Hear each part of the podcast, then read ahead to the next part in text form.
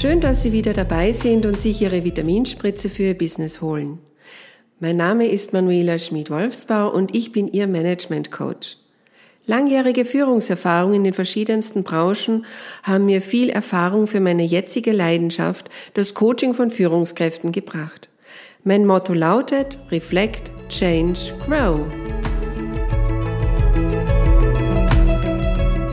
Heute darf ich Herrn Ulrich Bubeck, Rechtsanwalt aus Laubheim, bei mir begrüßen.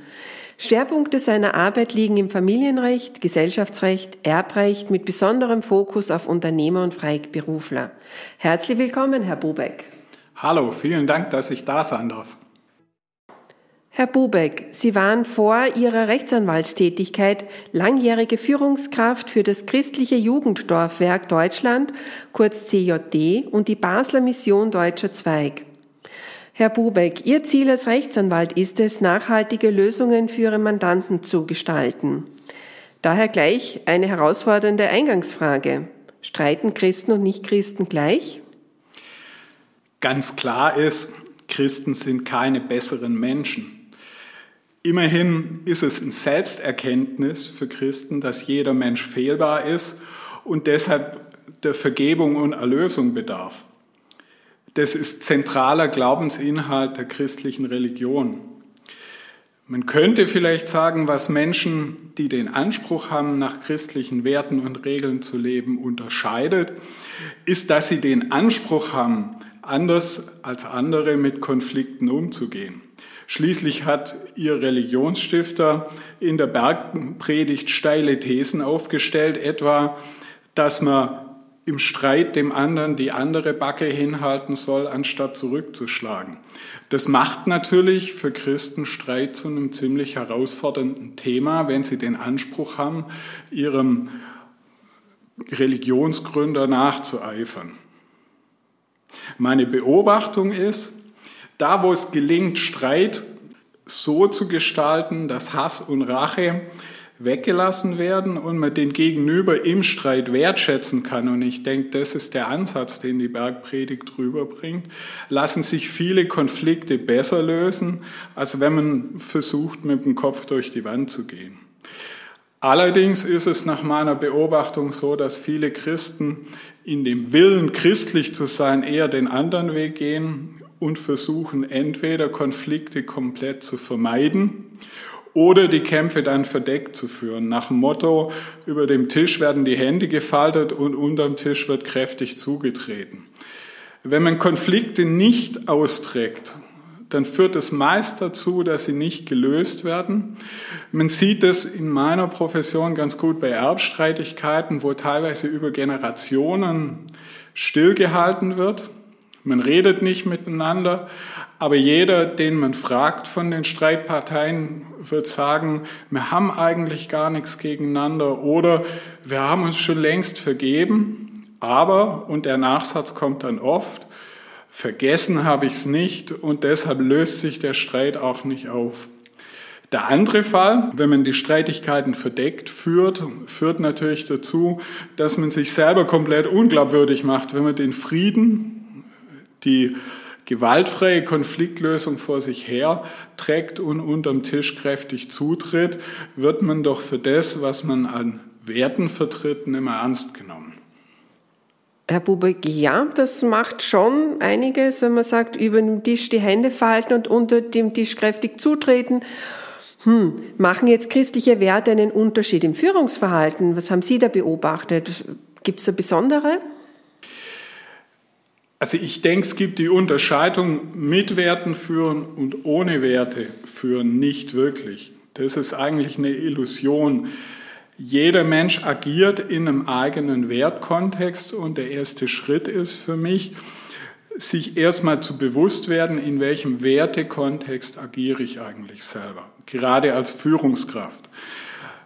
In den letzten Jahren hat sich das so eingebürgert, in der Öffentlichkeit, dass man sagt, der Wertekontext, der mich als Person ausmacht, ist erstmal was, was in meinem Privatbereich verortet ist, während besonders die Führungskräfte als besonders gut wahrgenommen werden, die eben in ihrem beruflichen Umfeld ganz stringent letztendlich die Ziele der Firma verfolgen oder also es ist immer das Schlagwort vom Shareholder Value. Ähm, letztendlich wird dann gesagt, ich habe zwar meine Werte, aber in meinem beruflichen Umfeld bin ich in einem engen Korsett von Pflichten, die ich erfülle. Also ich mache das, was die Firma will und nehme mich selber als Person zurück. Letztendlich ist aber das genau was, wo nur dann funktioniert, wenn ich diese vermeintlichen Werte, dass zum Beispiel nichts zählt außer dem Firmeninteresse, für mich, für mein Handeln als Werte adaptiere. Und diese Trennung zu sagen, ich habe im beruflichen Umfeld völlig andere Werte, die ich verfolge, die von außen kommen und die sind komplett konträr von meinen eigenen Werten, funktioniert aus meiner Sicht nicht. Also, im ersten Schritt ist es mal wichtig, sich selbst zu fragen, was ist eigentlich der Wertekorridor, in dem ich agiere. Im zweiten Schritt muss ich sicher immer und gerade als Führungskraft gucken, sind denn meine Werte mit den Werten meines Unternehmens kompatibel, weil sonst werde ich auf jeden Fall vielleicht nicht mit meinem Handeln, aber mit meiner Einstellung, mit meinem Arbeitgeber Probleme bekommen. An dem Punkt ist es noch nicht wichtig erstmal, woher beziehe ich meine Werte. Das gilt sicher für jemand, der Atheist ist oder Moslem, genauso wie für jemand, der Christ ist. Schwierig wird's immer, wenn mein Wertekanon nicht zu dem passt, äh, was ich für die Firma vertreten muss. Im Drill, also wichtig ist zu verstehen, ich agiere immer in einem Werterahmen und zweitens, ich habe für mich begriffen, dass meine Werte kompatibel sind mit meiner Aufgabe und dann im dritten Schritt ist es so, wenn man sich fragt, sind christliche Werte ein Vorteil, muss man ja mal fragen, was sind denn christliche Werte für Führungskräfte? Eigentlich ist meine Aufgabe als Führungskraft ja, wirklich das Unternehmen voranzubringen, äh, die Unternehmensinteressen zu vertreten, Veränderungsprozesse zu initiieren. Und da ist ein großes Thema natürlich immer, dass das eine sehr konfliktbelastete Arbeit ist.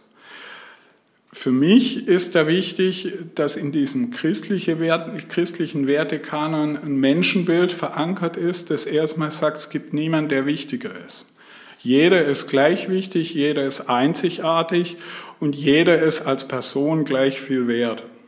Das Zweite sind sicher die christlichen Grundregeln, die zehn Gebote, also ehrlich sein, andere nicht körperlich oder seelisch zu verletzen, glaubwürdig sein, und als dritter wesentlicher Wert aus dem christlichen Wertekanon sicher die Lebenseinstellung, dass es nicht nur darum geht, das eigene Wohl zu fördern, sondern dass jeder, jede Person, auch jedes Unternehmen die Verpflichtung hat, das Gemeinwohl zu fördern. Christlich wird man sagen, die Welt zu retten, das Reich Gottes zu gestalten. Sie verstehen, was ich meine. Also dieser Gemeinwohlaspekt ist sehr wichtig. Ich sehe die Werte als eine gute Grundlage für gelingende Führung an. Sie haben das Risiko, dass die gleichen Fehler gemacht werden wie im Privaten, also dass man konfliktscheu wird oder eben hintenrum streitet. Dessen muss man sich bewusst sein. Ja, es ist immer besser, man spricht den Konflikt dann an. Herr Bubeck, verbessert jetzt christlicher Glaube oder Glaube, sei es jetzt auch ähm, islamischer Glaube oder buddhistischer Glaube, das Führungsverhalten? Äh, wenn ja, wieso kann das so sein? Also zunächst ist es ja so, dass Glaube erstmal eine Sache zwischen mir und meinem Gott ist oder zwischen mir und keinem Gott, wenn ich jetzt Anhänger des Atheismus zum Beispiel bin. Also wenn es um diese Beziehung geht, ist es ja erstmal was, was nur für mich relevant ist. Deshalb würde ich sagen, direkt, unmittelbar beeinflusst Glaube das Führungsverhalten nicht. Mittelbar, denke ich, beeinflusst Glaube des Führungsverhaltens. Zum einen, wenn ich daraus einen Wertekanon ableite, der für mein Handeln und Agieren und Interagieren mit Mitarbeitern Richtschnur und Grenze ist, an dem ich mein Handeln orientieren kann. Und wenn das so ist, also vielleicht auch nur zusätzlich, dass der, an den ich glaube, für mich eine Instanz ist, gegenüber der ich mich rechtfertigen muss oder Rechenschaft ablegen. Und das kann sich dann durchaus auf mein Handeln auswirken. Richtigerweise ist es aber, denke ich, nicht nur für christlichen Glauben so, sondern auch für andere Weltreligionen, Philosophien. Ich kann da auf einen Hans Küng verweisen, der vor kurzem verstorbene Tübinger Theologe hat ja in seiner Weltethos-Stiftung versucht, universelle Werte abzuleiten, die letztendlich in allen großen Weltreligionen vorkommen. Klar ist für mich, dass ohne Wertekontext, ohne Instanz, die mein Handeln einnordet, wenn also ausschließlich der Zweck die Mittel bestimmt, Führungshandeln oft unmenschlich, unmoralisch und grausam wird. Herr Bubeck, um das zu vermeiden, dass Führungshandeln weder unmenschlich noch unmoralisch noch grausam wird, sondern ähm, ja bei seinen Mitarbeitern gut und positiv ankommt und sie fördert und fordert. Gibt es da etwas, das Sie als Rechtsanwalt und ehemaliges Vorstandsmitglied jetzt anderen Entscheidern mit auf den Weg geben möchten? Von Entscheidern wird erwartet, dass sie die ihnen gesetzten Ziele fokussiert verfolgen und Ergebnisse bringen. Gerade dann ist es aus meiner Seite wichtig, dem eigenen Handeln Leitplanken in Form gelebter Werte zu geben. Nur wenn ich, wenn ich selbst mir der Richtung, in die es gehen soll, bewusst bin, aber auch der Grenzen, die der Weg hat, dann kann ich meiner Truppe die richtige Richtung vorgeben. Deshalb ist es sehr wichtig, in sich zu gehen als Führungskraft, sich seiner Werte bewusst zu werden und zu gucken, dass man die dann auch authentisch lebt. Herr Bubeck, vielen herzlichen Dank für den heutigen Besuch bei mir im Studio und danke für Ihre ganzen wertvollen Inhalte. Herzlichen Dank, dass ich da sein durfte.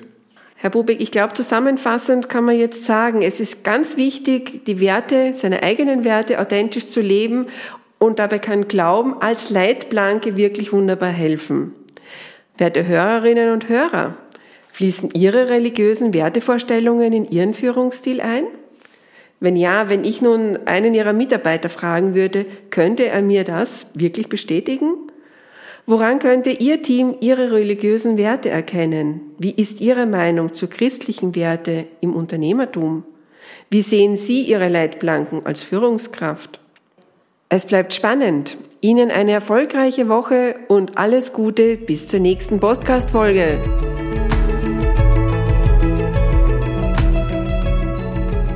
Haben Sie Lust auf mehr? Ich freue mich auf Ihre Kontaktaufnahme per E-Mail unter hallo at think-doll.de und oder über meine Facebook-Seite. Weitere Infos finden Sie auf meiner Homepage www.think-doll.de. Danke fürs Zuhören und bis vielleicht zum nächsten Mal eine erfolgreiche Zeit. Ihre Manuela Schmid-Wolfsbauer, Think Doll Management Coaching, Reflect, Change, Grow.